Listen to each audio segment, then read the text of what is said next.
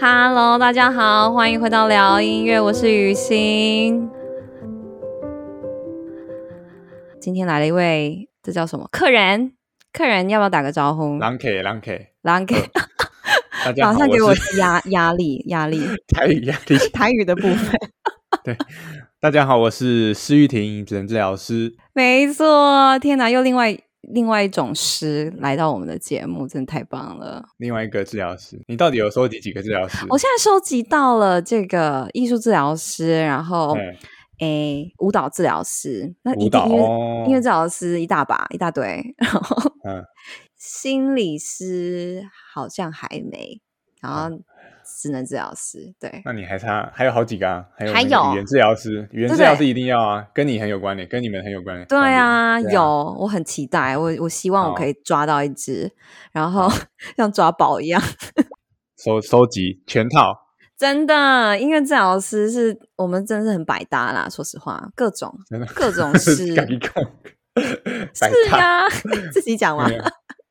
真的没关系，反正你觉得我们我跟你搭在哪里？这样子，我们搭在哪里哦？我们搭在就是，哎，搭在就是因为你也有做 podcast 啊，哦、就是这个搭，就是这个搭，就是为什么我们会认识？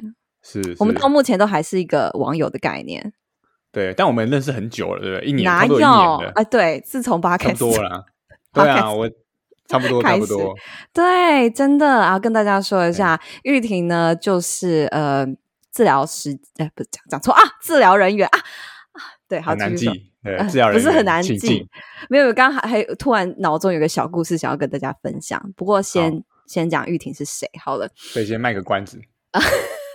玉婷就是也是聊音乐好朋友，好，对，就是自从。做了 podcast 所交到的好朋友，那玉婷也是 podcaster，她的 podcast 就是叫做“治疗人员请进”，是这么长吗？还是就治疗人员而已？对，自己的治，聊天的聊，嗯，对。然后，然后我们就是做一个照顾者的节目，嗯、就是哦，对对对，后来发现台湾很多的照顾者其实呢，哦，需要一个呃更认识他们，或者是他们有一个喘息的空间，那我们就做了这个照顾者的节目。那从我们长，我们专门做我我跟另外一个伙伴，我们是做长照的、嗯、的职能治疗师，我们就发现、嗯、对，然后我发现这个照顾者议题，不管是台湾经济它顶端一趴最有钱的家庭，到很贫穷的家庭，都会有，是啊，都会有的一个普世价值的一个问题啊，需要被看见。非常非常的同意。嗯、然后我刚刚想到的小故事，就是我在取这个单元治疗时间的。这个名字的时候，我就我就想到你们，我想说，哇，我们这个两个名字听起来好像哦，未来应该要 fit 一下，这样子，可以是一样的概念呢、啊，就是自我照顾，那也是照顾者，或者说你一直是在付出，或者说你在工作的状态的，不管是自己或别人，就是我们自己都应该要来思考，就是照顾这件事情，治疗嘛，对不对？你也是跟自己。有一个疗愈的时间，对，啊，讲的真好。对，那你是跟自己聊天的时间吗？自己，我们是我们当初其实没有想太多，就是因为觉得哎，有一个聊，对，对，因为因为我们其实也有有想到是这个聊，但是后来觉得哎，呃，想要治疗会不会觉得哎，来这边太太太要被疗治疗的感觉？嗯嗯、对、嗯，我不想要就这么有治疗的感觉，但其实我们也想要治疗，其实是殊途同归。对对对，我们是殊途同归的两个节目。对对对对对，对，就觉得。有缘，然后有缘啊，有缘啦，所以就一定要来 fit 一下啦。对，真的很想要跟你见面。哎呦，这个实体见面啊，与有荣，感觉到荣幸，约起来，约起来。谢谢，谢谢，谢谢，谢谢。笑死。可以来，先先线上见面。现在是我们是有那个画面的画面的录音，就是我们是会比较有同在感吧？呃，对不对？对对对，可以看到彼此的表情的的聊天。对。录音这样子是哦，啊，你说我吧，谢谢。好，继续。哇，回归正题，句点我们被我们客人据点。天哪，你不是说叫正经吗？对不对？震惊，震惊，震惊起来，震惊起来，震惊，震惊，哎，震惊起来哦。然后来开始。你跟其他受访者也会没有这样子吧？不同的人有不同的风，不同人有不同的框。可以，可以，可以。大家就是不同的 vibe，这个尺度 OK 好，这样目前还 hold 得住，还可以。还 hold 得住。哎，你跟我说一下关于职能治疗师好了。虽然就是常常、哦、我以前都也是有职能治疗师的同事，然后我就会一直在观察他们怎么样去做他们的工作，所以我觉得我对职能的认识大部分是我观察而来的。那我稍微也会去读一下一些文章，可是你要不要直接以就是现身说法，职能治疗师来跟我们说说职能治疗是什么？那就帮大家科普一下，来人包一下好了。好好好了这个定义呢，你不会在维基百科上查的，维基百科上你只会看到一个让你完全不懂的定义。维基百科定义是什么？用有目的性的活动来帮助人什么达成生活的自主能力，其实非常的玄啊。好，那我这边呢？换一个那个比较容易懂的版本，其实生活都需要复健嘛，对，那包含你的心理、你的生理都需要复健。是什么？那但是呢，也是个很抽象的词，哎，对，复健其实复健其实是一个非常广的名词，然后康复，好，这个除了给你康给给你复原以外，又给你康健，就其实是呃，我常我有听过一句话啦，我叫做呃，医疗增添岁月，哎，医疗增添。我有点忘记那个名词了，但他最后一句话就是复健增添那个生活的丰富度。对，那我想讲的不是这件事情，就是我想说的是，但复复健领域其实很广。那你会听到不同的专业哦，它都有不同对这个复健的不同的解释。这就是恢复恢复健康的意思，是不是？就是恢复健康的简称叫复健。嗯啊，对，我从来都没有想。那音乐治疗有没有复健？当然算。那物理治疗师。或者是医师算不算？广义的来说，对不对？大家都要恢复健康。如果你有你不健康了一下，你就是要恢复健康，就是这一直一直都是一个大家最终极的目标，这样子。没错，但是恢复健康当然就要又又依据每一个专业的面向，会有不同的这个着力点啊。好像医师呢，就是有可能以处方用药或者是开刀为主。那职能治疗师，我们会说我们复健人的这个身体跟心理，嗯、对。那复健身体呢？又想到一个复健身体会想到的是这个物理治疗师。物理治疗师会处理这个个案他的一些酸痛或者是肌肉骨骼的一些问题，但是这样可能对于生活还没有功能性，就是他可能呢，诶，即便这个手脚头好壮壮哦，但是很多时候有一些生活自理能力呢还是没有办法建立。那这个时候呢，我们会多多着重一个是复健心理，好，因为一个人他能够去适应他的生活。好，除了有身体的力量是不够的，那还有心理的一些支持。除了他的心情要够好以外，诶，他有没有那些呃心理的调试能力，可以面对生活中的一些困难？然后还有没有诶，如果说扯到认知层面的话，他能不能呢去这个好知道，例如说呃做菜要怎么样做，或者是这个哦地要怎么样扫等等。所以我们说我们是复健身体跟心理，因为这两块呢都会一起看，全包是不是？他心理师的部分也包，还蛮广的。对，我不会说我会取代心理师，但是我会，我们也会看他的心理这一块。其实专业是会重叠，但是我们刚好是重叠，介在物理治疗跟心理治疗中间。因为健康就是因为、嗯、因为生活功能需要被整合在一起，需要有一个很强大的整合学科去处理这件事情。其实我在越来越了解就是职能治疗师这个类职类的时候，我就发现一个很大的核心重点就是整合。对啊，就是重点就是整合这个观点。然后我觉得这是比较特别的。那不不同的职类像，像嗯，我觉得大部分在医疗来来说啦，就是大家还是非常的专精，大家有自己做得很好，做得很棒，然后研读很艰深的这样子的知识跟操作。可是说要整合的话，就不一定那么的重视。那其实，在职能治疗这个部分，你现在你有的能力。你怎么样把它整合起来？你怎么样可以这样子应用使用，然后达到一个健康的生活，就是一个目标，就是你们重视的事情，这样子。对，有点抽象。如果说各位听众还是有点抽象，等一下呢可以举一些例子给大家。说健康就是身身与心啦，因此我们才会有需要这么样这么多的类别的医护人员。我们介入的领域，身跟心都会介入，所以你会在很多地方看到我们，你会在精神科看到我们，你也会在。小额领域处理一些感统问题，或者是发展迟缓的问题，或者是你也会在厂照看到我们。嗯、可是我发现台湾的职能治疗师真的是，哎，做的特别广了。像我在国外的时候的机构有，那我之前有在精神病院工作过一阵子，那时候我们就比较没有那么多职能治疗师。可是反倒这种表达性艺术治疗师就会比较多，嗯、比较常会在这个精神疗养院的呃的的场域出现这样子。其实都都会有啦，其实都会，其实都会有。国外的 OT 领域更广，呃，应该说治疗师可能平均起来没有像我们的平均这么高，就我们的平我们平均治疗师人数还算是多的。对，台湾的 OT 真的是蛮多的，还蛮多的，到处的地方都可以看到服务的。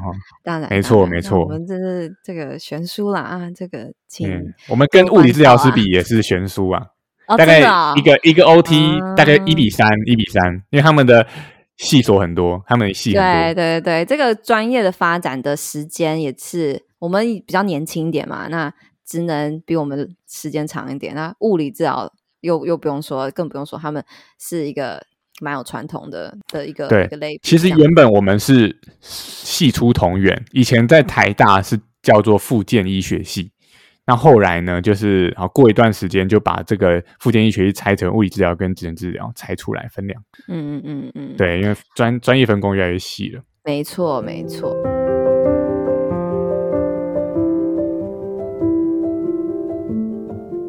那么玉婷，接下来你是不是要分享一段你的故事？你的自我疗愈是怎么样开始的？对，大概是在我高三的时候吧，就是我那个时候就发现，我好像对于一件，对于一个外在压力环境里面调试能力非常的弱，就是我很容易压力很大，好像对一些事情呢特别钻牛角尖，嗯、就是我会一直去钻钻那个洞。然后钻了呢，就心情越来越不好，这样子。嗯嗯嗯。然后到大学之后，照理来说应该，哎，上大学海阔天空嘛，都可以交女朋友什么的。对啊。然后呢，那个时候我的压力反而不减反增。怎么？对我自己认识的越多，我发现我这个压力呢就越来越大。那个时候我会对，就是一些生活的一些事情钻牛角尖，有点像是所谓 OCD 强迫症的一种感觉，就是我会去看说，哎，我的门呀、啊、有没有锁啊？现在我的门有没有这个完全锁紧？然后，然后呢，我去看一遍不够，我可能会看两遍、三遍。然后呢，我会对一些事情呢、啊、有所谓的灾难性的思考，就是我会把一件事情想得很严重。啊，举例来说，就是例如说这个门啊，好，那我那个没有锁，我可能我的这个牛角尖的故事，有人想就会想说，哎，我门没有锁，那会不会这个小偷呢就跑进去？然后我那个笔电还在还在房间里面，我这个 手机会被偷，怎么办？怎么办？怎么办？哦，我那时候也不以为意，想说，哎，这个钻牛角尖好像就是很多人都会有嘛，也很多人就是钻牛角尖钻一钻，然后就。这个想的很严重啊，嗯嗯，但我后来发现这个已经严重影响到我的生活了，是，就是我今天八个小时里面，我也可能有四个小时都在想这件事情。呃，大家可能有类似的经验，例如说，可能你失恋，你第一次失恋，然后你整天呢就是一直想到你前男友、前女友。嗯，大概就是这种感觉。嗯嗯，你整天都在钻同一件事情，你很难去，诶，例如说享受当前的这个美食，哈，很认真的听老师上课，然后老师上的其实非常好，但是呢。你心里还在这个门那边，所以这个时候你是高中嘛？然后这个时候大学了，这个大学就是我越来越清晰发现我有这样子的症状，是到哦大一、大二、大三哦，哦然后当然它也会随着这个我的压呃压力的指数不同，例如说这个刚呃考完期中考前，呃考期中考前我压力特别大，考完就又又又降一波下来。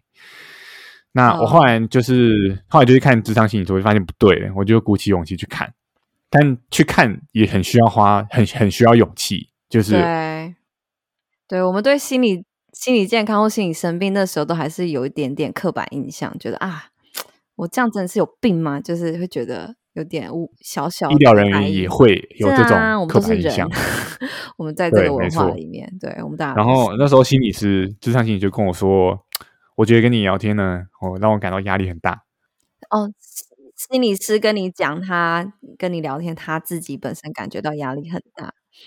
你觉得那恰当吗？他跟你讲这就恰当？我觉得我我不能评，我不能评断，这也许是他的专业，好不好？他意思他搞不好是让我有这个 awareness 啊，啊，这搞不好让我有你有察觉这样子啊。对，但是但是我还是保我还是保留啦。然后他那时候就后来后来就建议我去看那个身心科，因为我们就是学呃学校有这个，我们学校附近就有这个身心科可以看，对，然后呃身心诊所啦。那我那时候就听听而已，我就没有去看。我想说，那我就我就看智商心理师就好，干嘛要看这个身心科，还要、嗯、我还要那个，我好像我去的感觉就被下一个诊断而已，像是真的生病的这个病人，对不对？对对对，感觉。对，后来发现这样不行，嗯、但是因为我为什么后来我决定去看了，那为什么会决定去看？是，是因为我发现我要实习了。那如果说大家有实习过，就知道哦，这个压力一定会比这个在学校考期中考压力会更大，嗯、而且它是长时间的，可能一整年。对，预期到那个压力可能会更大，也许会失很就会更失控这样子。对，但是我要踏进去之前，我在门口停了五分钟。Oh my god！我在那边划手机，然后。在那边自以为好像就是路人，然后在等红绿灯，哇！所以我不敢踏进去，很煎熬吧？那五分钟就是觉得啊，对，因为好近，可是我又踏不进去，不进去。对，因为我就觉得我进去就会得到诊断，而且我当下会有一个矛盾，会觉得，因为我下一站就是精神科，然后你知道吗？我我要去，我我我下一站就要去精神科实习，那我进我进去就得到精神科诊断。天呐，这个心情超复杂的，超。欸，然后后来就进去，真的也就得到诊断了哦。面对自己那那个不太觉得不是很觉得不是很舒服，嗯、但是我一方面也松了口，当下觉得松了口气，哎、嗯欸，搞不好真的会有一些解药，搞不好真的会帮助我。后来呢，我就乖乖照医生吃药，哎、欸，奇怪，怎么越吃吃了觉得还好，没什么 feel，没什么感觉。是心理作用吗？还是怎么样？我也不确定。然后我后来吃一吃，我就，但是呢，我就问医生说：“哎，医生，有一次我回诊，我问医生说：‘哎，医生，我这个吃药要吃一辈子吗？’他就说：‘没有意外的话，应该是啊。’我当下呢也是很很震惊啊，觉得啊，我一辈子都要当精神科病人，死定了居居。我怎么觉得你遇到这几个人都讲了一个很很不专业的话，他会讲自己的刻板印象，或者说就很主观的。对我，我也是一个。这个医生的看法，我是真的有觉得不是这么恰当啦。对，就是为什么他可以？对，他他他太直接的把他主观的一些想法就，就可能他的从医经验告诉他真的是这样，但是我觉得每一个病人都是有他的一个康复性，跟就是我觉得每一个人的经验一定会不一样啦。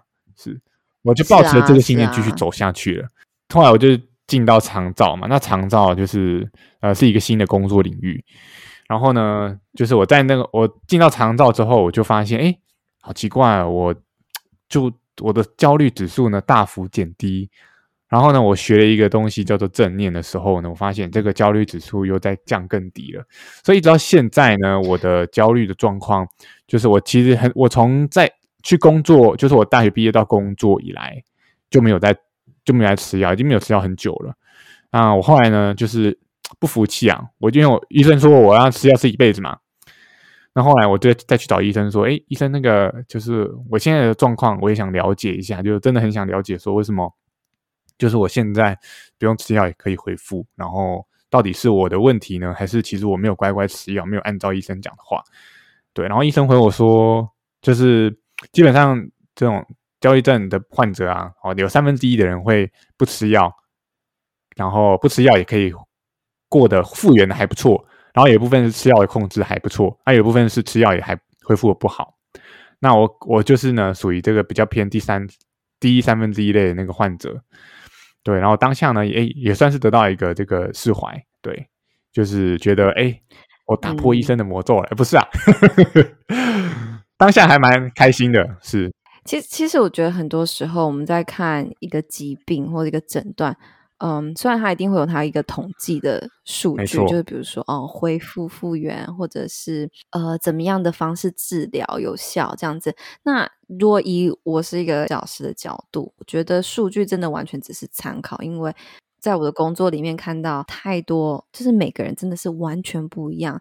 你看他的性别，你看他的教育背景，你看他的工作状态，他的专业，他的文化，他的身旁的环境，他的支持系统等等等等，都差异的太大。这些所有的因素都影响他的康复，都影响他怎么样去接受治疗，再加上他自己心理的状况等等。所以，呃，把大。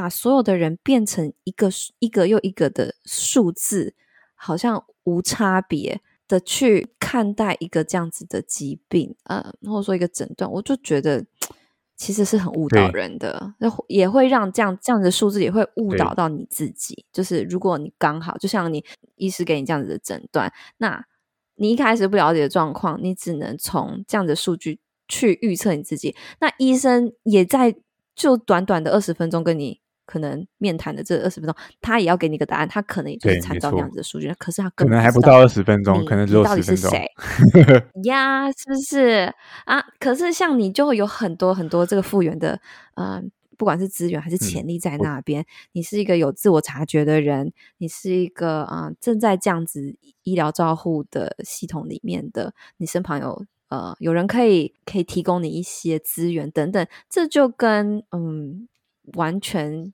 没有相干的人，可能就我觉得我算幸运的复原的道路这样子。对，是啊，是啊，是啊。所以我觉得你在那个三分之一，我我觉得是也是很 make sense 的啦。你自己也很努力，然后你也善用你身旁的各种各种资源，这样子。所以应该说复原是有这样子的潜力在。其实很多人都可以像你这样子，对不对？就是用对的方式。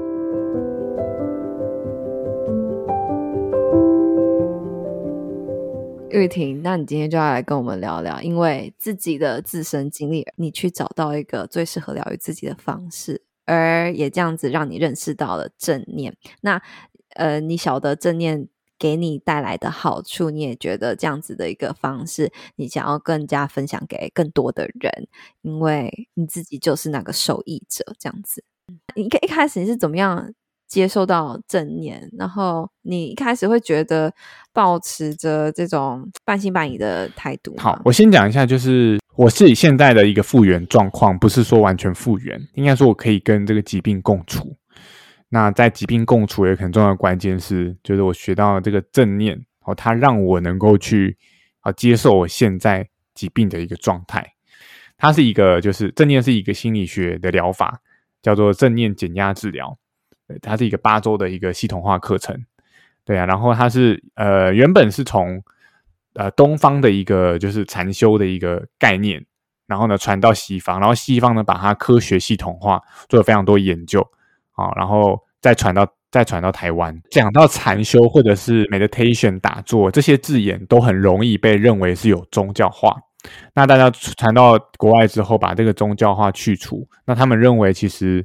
很多的一些概念啊，你不用进到寺院剃光头，你也可以学会。那所以到底什么是正念呢？正念呢，大家可以从《说文解字》来看，正呢，正呢就是正在。好，你现在正在听我讲话，此时此刻你正在做什么样的事情？ing。那念呢，我自己很常这样解释，就是你可以把这个念呢，《说文解字》拆开，上面是什么？经。上面这个字是什么？心。下面呢是心。你的心有没有在现在这个当下？对，所以正念呢会很强调的是你对于当下这个时候你自己状态的觉察，此时此刻的觉察力。嗯，对，所以正念其实就是不外乎就是当下，然后以及觉察这两个关键字。嗯，你要不要多讲一点关于觉察？好了，嗯，其实我们大家都听，就是一听到觉察是哎，可以大概了解这个意思。可是如果嗯，明确的去说明觉察到了些什么的话，你会怎么样解释？觉察我们可以分成三个层面，一个是对于身体的觉察，嗯，就包含你现在听我讲话，你是用什么样的姿势，然后你现在哎这个体温或者是心跳等等，或者是你身体接触的感觉。那另外一部分呢，是你的想法的觉察，就例如说今天你在跟别人吵架，你能不能去觉察到你自己有很多的这些批判他的想法跑出来？或者是今天你心情不好，你会不会有很多这个批判自己，我怎么这么糟的一些想法跑出来？你要先能够觉察，嗯、然后再来呢是心情的觉察、嗯、情绪的觉察，就包含你现在诶今天心情好或者是坏，或者是有的时候呢，我们很多时候已经在生气了，但是其实我们自己不知道。对，所以包含这三面的觉察。那为什么觉察这么重要？是在于今天啊，你有你想要做任何的决定。想要做一些决策，那这些你对于你自己的认识跟觉察呢，就会影响到这个决策的品质。举例来说，今天啊，我要跟我的女朋友呢吵架，好，那我选择要做吵架这件事情，我就要对我现在当下的状态够了解。我发现我现在呢，哎，好像有一点这个想要骂他的感觉喽。那我这时候呢，就会啊，帮帮自己稍微踩一个暂停。但当我没有觉察的话，我这个时候呢，我就会顺着我原本的一个惯性想法跟行为，我就一直做下去，那就会可能就开始骂人出现了这样子。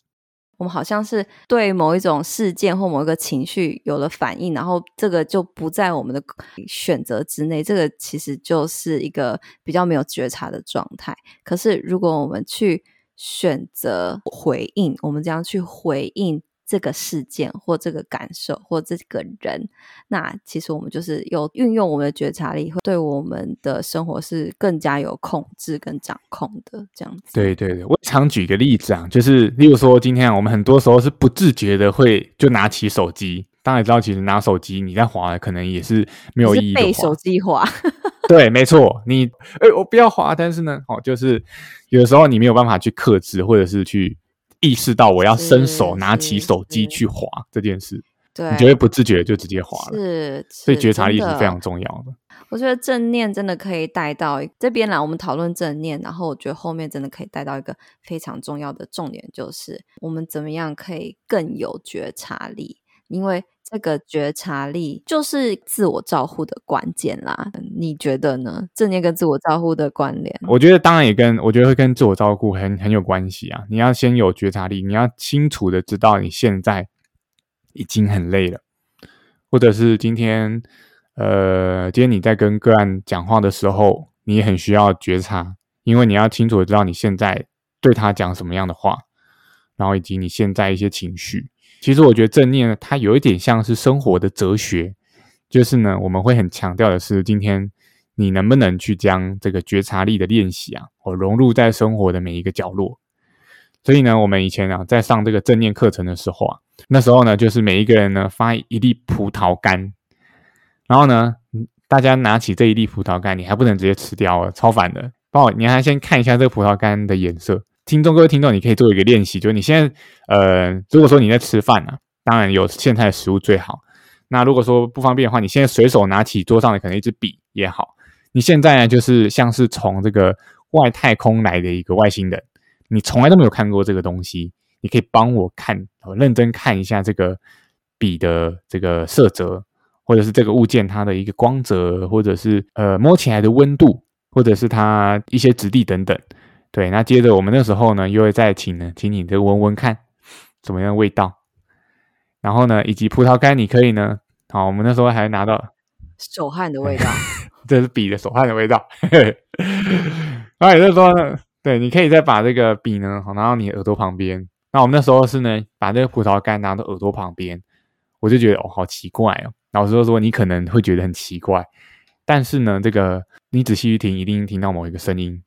也许啊，好，但是我那时候是没有听到。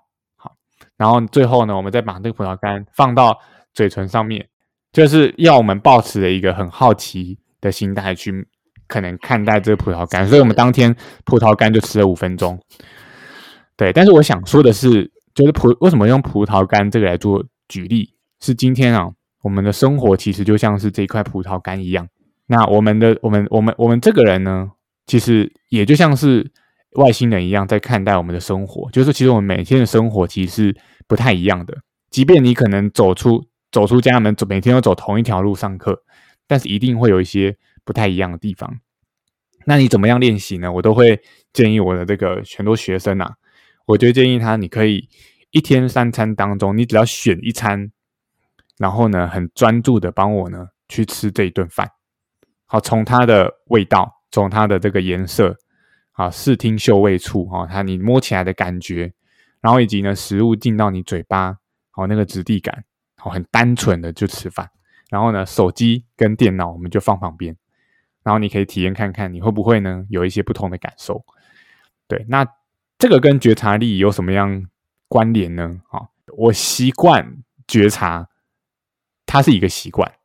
所以今天我们单纯从吃饭的练习啊，你习惯吃饭的时候要很认真的去品尝，那就跟你在跟个案讲话的时候，我要很认真的投入在跟个案讲话的这个当下，即便个案可能会讲出觉得可能一些妄想的一些念头，但如果说今天我们用一个很全然的观感官，用一个外星人的感官去看待他讲的念头，你就不会有这么多的批判。那平常我们就是要锻炼我们的觉察力，那我们就可以对我们自己的需要有呃，就是更敏感这样子。